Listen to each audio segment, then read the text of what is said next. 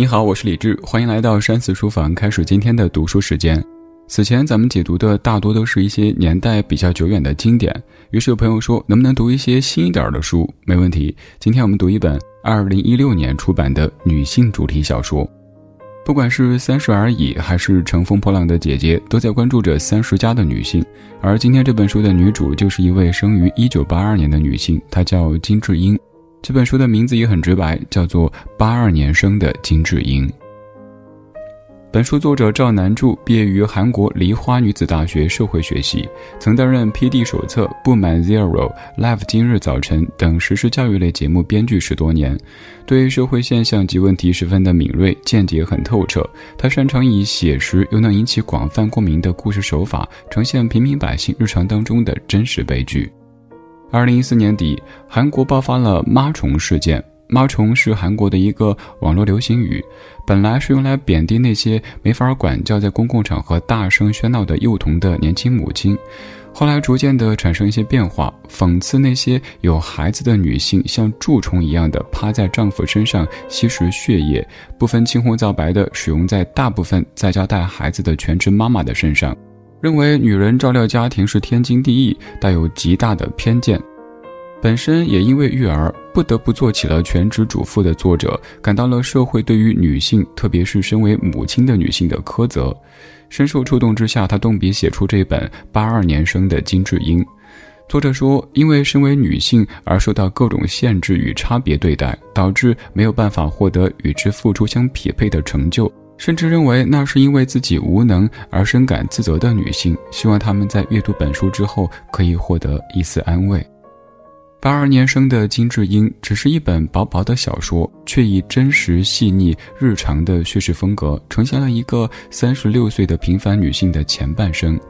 整个故事想追问的核心问题就是：一个女孩要经历多少看不见的坎坷，才能够跌跌撞撞地长大成人？接下来，我们就从三个方面来解读这本八二年生的金智英。第一方面，我们先看看这本书的主要内容，从主角金智英的童年、学生时代、职场生活到婚姻生活，来梳理这一个平凡女性前半生的故事。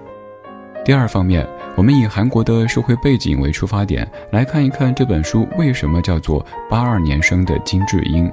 第三方面，希望每一位听到、看到这本书的朋友，都可以懂得爱自己，看见自己生命的独特性，懂得为自己发声。首先，我们来说一说主角金智英她前半生的故事。一九八二年四月一日，金智英在韩国首尔某一家医院的妇产科出生。他在家里排行老二，上面有一个姐姐，下面有一个弟弟。父亲是公务员，母亲是家庭主妇，一家人连同奶奶一起生活在三十三平米的平房里，只有两个房间，简陋无门的厨房和一间浴室。直到金智英小学五年级时，全家人才搬入一个大一点点的新家。年幼时，小小的金智英便在生活的边边角角里感受到了性别差异所带来的歧视和不平等的待遇。作为亲孙的弟弟，从小便是全家的中心，什么都不用做，吃的食物、穿的衣服、用的物品都是家中最好的。而金智英和姐姐不但要为家中做各种琐碎的家务事，而且还只能共享剩下的食物，共用一间房子、一床被子。六七岁时，金智英因为偷吃了弟弟的奶粉而被奶奶训斥。刚上小学时，邻座的男同学经常动不动找他麻烦。有一次，他哭着向老师倾诉，请求老师给他换座位，老师却笑着说：“男孩子都是这样的，越是喜欢的女生，就越会欺负他。”对于老师这个解释，金智英始终无法理解。初中时，金智英就读于一所又小又破的普通学校，老师对服装的规定很严格，尤其是对女生的管理更加苛刻。升入高中以后，金智英发现生活圈变大了，世界极其广大，而变态也越来越多。公交车和地铁上的咸猪手，补习班的哥哥，喜欢占女同学便宜的男老师，都不能够让人放心。需要在偏远地方补习的金智英，某次晚上乘公交车回家，路上被一名男同学不怀好意的跟踪，在一位好心女子的帮助下，才得以摆脱危险。但回家之后却遭到父亲的指责，质问他为什么要和陌生人说话，为什么要穿那么短的裙子。此后，金智英不再去那家补习班上课，有好长一段时间，她的脸上不再有笑容，不愿意和任何陌生人说话，甚至害怕和所有男性交流。金智英就是在这样的教育下长大的。周围的人老是告诉他，女孩子凡事要小心，穿着要保守，行为要检点，危险时间、危险的人要自己避开，否则问题就出在不懂得避开的人身上。正所谓一个巴掌拍不响，这句话你肯定也很熟悉。在金智英的姐姐金恩英读高三的时候，受到亚洲金融危机的影响，捧着铁饭碗的父亲惨遭主管的劝退，家庭经济状况受到极大影响。原本联考成绩不错，梦想成为电视节目制作人，想要填大众传播相关志愿的姐姐，后来被迫选择了一所位于地方城市的师范大学，因为这对全家来说都是最有利的选择。金智英念高三那一年，家里同样陷入经济困境。不过幸运的是，勤劳聪明的妈妈早就给她预备了大学的学费。金智英虽然说如愿的上了大学，也不用像一些同学那样打工赚学费，但是日子过得并不舒心。因为是女孩，所以不能当学校社团的团长；因为是女孩，和男友分手之后，成为别人口中被嚼过的口香糖。临近毕业找工作时遇到的各种状况，也让她深深感受到由于性别所带来的不公。因为是女孩，面试当中被提及一些明显是性骚扰的问题，她却只敢审视自己，唯唯诺诺的逃离，而不敢当面驳斥无理之人。因为是女孩，找工作遇到不顺时，父亲竟然说：“你就等着嫁人吧，还工作个什么？”在经历了一系列的挫折之后，金智英总算进了一家小型的公关代理公司工作。她非常兴奋，努力认真的工作，并且取得了不错的成绩。但是她经常被要求参加一些无聊的聚餐，比如说陪男性部长喝酒，还不得不忍受一连串令人无言以对的黄色笑话。后来她发现，公司的管理层几乎全部都是男性，女性的升职空间非常小。上司虽然说器重他，但是薪资上他仍旧比能力不如自己的同期男同事少百分之三十。金智英感觉自己仿佛站在迷宫的中央，一直以来明明都脚踏实地的在寻找出口，今天却有人突然告诉他，其实从一开始这个迷宫就没有出口。后来金智英结婚了，婚后不久，在长辈和丈夫的催促之下，她生了孩子。因为繁重的家务事，她不得不辞掉工作，成为全职家庭主妇。这意味着永无止境的家务在等待她。她要自己在家收拾垃圾、吸地板，分门别类的整理孩子的玩具，还要接送孩子上下学。每天属于自己的时间少之又少，只有在晚上四五点钟太阳落山的时候，才能站在阳台上，在夕阳的余晖当中发一会儿呆。她觉得生完小孩以后，好像连兴趣和才能都被局限了。令她感到满心期待的事情越来越少，取而代之的是令人疲惫的无力感。某一天，金智英带着女儿在附近的公园晒太阳，恰巧遇到公园对面新开的一家咖啡厅搞开业促销。金智英于是点了一杯咖啡，带到公园，坐在长椅上慢慢的享用。却被坐在一旁长椅的几名男性上班族说成是用老公赚来的钱买咖啡喝，整天到处闲晃的妈虫，这让金智英非常生气。逢年过节到婆婆家时，也要一刻不停地干活儿。丈夫虽然说很理解她，但是面对公婆的不满时，也只能私下劝慰她，而不能改变任何事情。诸如此类，虽然说貌似都是小事，但是每一件都用尖锐的力量无声地刺伤着金智英的心。三十四岁那年，金智英患上了产后抑郁症，她的丈夫发现她时不时会做出一些怪异的举动，还会用别人的口吻说话，有时是还在世的人，而有时则是已过世的人。通过被附身，假借他人之口，金智英说出了自己的压抑和不满。似乎只有这样的人格分裂式的方式，才赋予他言说的正当性和合法性。因为他是妻子，是母亲，是儿媳，所以他要尽善尽美，一丝不苟，不能犯错。在中秋节时，金智英和丈夫回婆婆家吃完饭以后，她用母亲的口吻跟亲家公说：“只有你们家人团聚很重要吗？既然你们的女儿可以回娘家，那应该让我们的女儿回来才对吧？”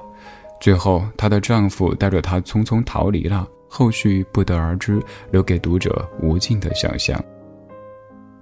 梳理了金智英令人唏嘘的前半生故事，接下来我们说一说今天要解读的第二个方面，也就是这本书的名字为什么叫做八二年生的金智英。统计调查显示，一九八二年出生的韩国女性当中，最常见的名字就是金智英，这有点像我们这儿的王芳、李静、张秀英这些名字哈。金智英们出生的时代，男女地位看似平等，可实际上依然是男孩是张玉，女孩是瓦片。跟家庭一样，在职场之上，同样也有着重男轻女的现象。书中，金智英怀孕时甚至不敢享用公司给的福利，因为她毕业那年百大企业女性录用率只有百分之二十九点六。金智英明白，她享受着那些形同虚设的待遇，很可能会造成公司对女性的偏见加深，导致这个公司不再招收女员工。在偏见的作用下，女性从一开始就不会被公司重视。即使是现在，女性已经在职场上取得很多成绩，但一些局限性还是阻挡到女性的发展和成长。在故事的最后，有一段小情节就证明了这一点。为金智英诊治抑郁症的医生联想到自己妻子，一个职场女强人，最后却也只能在家陪孩子写作业时，思考的却是到自己诊所工作的女员工马上就要离职待产，下一个员工一定要找未婚单身的才行。一九八二年出生，现在正是三十多快四十的年纪，而这本书恰好充分浓缩了韩国当代女性的普遍人生状态。男孩偏好陌生人跟踪尾随，职场性骚扰，书中这些女性再熟悉不过的场景和遭遇，让金智英成为千万女性处境的缩影。这也是作者为什么给这本书取名叫做《八二年生的金智英》她的原因所在。现实赋予了女性太多偏见，社会往往认为女性就是应该牺牲小我成全家庭，在成为全职妈妈之后，还经常被别人叫做只懂享受的妈虫，而看不到女性在背后的艰辛和付出。本书的女主金智英在最后变成了一个所谓的疯子，这并不令人感到意外。这样的疯子也并非只有金智英一个人，还有很多金智英们。大部分时候，金智英们甚至没有名字。她像是无法独立存在的附属品或者周边产品。她是弟弟的姐姐，是丈夫的妻子，是孩子的妈妈，是婆家的儿媳，还是公司男性领导的下属职员。他的名字被抹去，他的声音被淹没，他的形象被模糊。细想一下，这样的金智英像不像你我身边的小丽或者小红他们的遭遇？又或者不单是小丽和小红，就连你我熟悉的舞蹈家杨丽萍老师也曾遭遇过这样的灵魂拷问。有人说：“你为什么不生孩子？女人就应该生孩子，不生孩子就是失败。”可我们想问的是，谁规定女性就必须相夫教子？谁规定女性的价值和成功就必须要靠传宗接代来得以证明？又是谁规定女性不能拥有自己独立的人生呢？而如何走出困境，则是本书作者真正想要追问的核心问题，也是我们今天要思考的最后一个方面。当我们面对类似于金智英的困境时，要怎么做才能走出去呢？早在一九七七年，舒婷就在《志向树》当中提到，男女最舒服的状态应该是男人像橡树，女人是木棉，女子不必攀附，不必依靠，各自独立。但传统的力量是强大的，有太多看不见的因素潜移默化地影响着我们，让真正的女性独立难以实现，甚至有的女性对自身权利的追求也早就消融在社会当中。父母给的安全感会随着年岁增长逐渐消失，社会给的安全感有时候形同虚设，丈夫给的安全感好像并不能够长长久久，唯有自身独立自主，打破偏见，才能够真正的看到自己生命的独特性，活出美好的人生方向。八二年生的金智英这本写实小说，其实不仅适合各位女性，同样也适合各位男性，因为男性读完之后会更懂得自己的另一半。看完之后，也许会更明白，有时女性不愿意结婚、害怕生孩子，是因为她们害怕在结婚生子之后，妻子和妈妈的身份会淹没她们自己。金智英抑郁之后，小说随之结束。我们没有看到金智英的未来，但可想而知，在那样的环境当中，想要人生反转、走向巅峰，不是一件容易的事情。但金智英的故事会让我们及时醒悟，让我们更明白，安全感从来都是自己给自己的。其实，本书作者想通过金智英的故事传递这样的一个主旨，那就是每一个人，尤其是女人，要懂得爱自己，因为如果你都不爱自己，别人怎么会爱你？此外，就是你得爱自己，让自己过更好之后，才会有力气去爱那些你想爱的人们。到这里，这本八二年生的金智英就讲完了。作为一本讲述疑似患上精神疾病的家庭女性的中篇小说，它不像是一本小说，更像是一个女性的人生报告。金智英就是很多女性的缩影，她的故事有可能就是我们身边的小丽或者小红的真实生活。八二年生的金智英里没有那些热门小说惯用的意外反转或者大喜大悲，她用极其平常的语言讲出了一个普通的韩国女性前半生令人唏嘘的故事。乖巧听话的金智英对父母偏爱弟弟选择忍，对男生的欺凌选择忍，对老师的偏见选择忍，对同事的非议选择忍。一路忍到婚后生女，患上产后抑郁症，并引发可怕的多重人格现象。这个多重人格，或者是自己闺蜜，或者是自己母亲，或者是自己母亲的母亲，但是她们都有一个特点，那就是为了家庭牺牲一切的女人。金智英的困境故事之所以可以在韩国引发那么大的轰动，是因为她身上出现的这四种人格形象，反射了当代女性所面临的来自于家庭、社会和个人性格的重重困境与心酸，也戳中了很多女性内心最柔软的那一根心弦。但愿这样的一本书可以唤起更多人对于女性人生的思考。我们常说的女性独立，其实并不是说要和男性对立，或者说和男性做斗争，而是让女性更懂得尊重自己、爱自己。好了，今天的分享就到这里。今天我从男性角度为您解读了一本关于女性的小说，它叫做《八二年生的金智英》。